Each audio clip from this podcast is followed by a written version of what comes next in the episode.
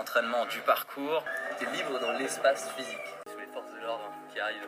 Quand il y a trop de règles et euh, même une immobilité totale, j'évoluerai tout de même dans ma tête. Donc au final, euh, rien ne pourra m'arrêter.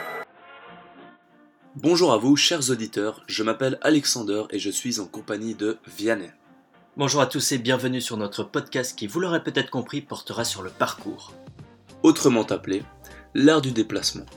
Ce sport, désormais connu du grand public, voit son nombre de pratiquants augmenter d'année en année en grande partie grâce au phénomène YouTube. La discipline a énormément changé depuis ses débuts malgré qu'elle se pratique toujours dans le même lieu. C'est-à-dire en ville. En effet, l'afflux d'adeptes du parcours y étant en constante augmentation, de plus en plus de gens se mettent en danger à travers ce sport. Mais nous sommes en droit de nous demander, pourquoi font-ils cela? Veulent-ils se démarquer des autres? Ou alors le fait d'évoluer dans un milieu urbain aux yeux de tous les stimule-t-il? Ou alors veulent-ils montrer leur désaccord envers l'autorité en commettant des actes illégaux? Car je vous le rappelle, monter sur des toits est un acte illégal. Cette dernière hypothèse semble être la meilleure. En effet, le parcours est l'icône d'un sport sans règles et n'est régi par aucune autorité.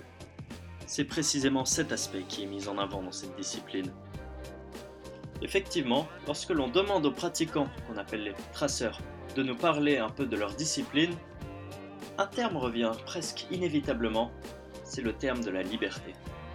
Par ailleurs, le terme traceur désigne lui-même le concept de tracer sa propre route, son propre chemin, et d'être libre. Pour synthétiser, le parcours serait donc une quête d'évasion.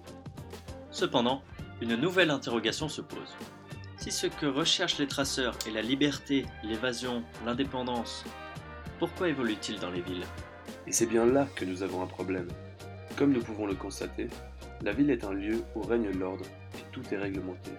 Or, un traceur cherche à s'évader et à s'exprimer librement de façon physique. Donc, il devrait évoluer ailleurs que dans les endroits où il n'a pas le droit d'aller. Mais alors comment se fait-il que tout l'intérêt se trouve en métropole?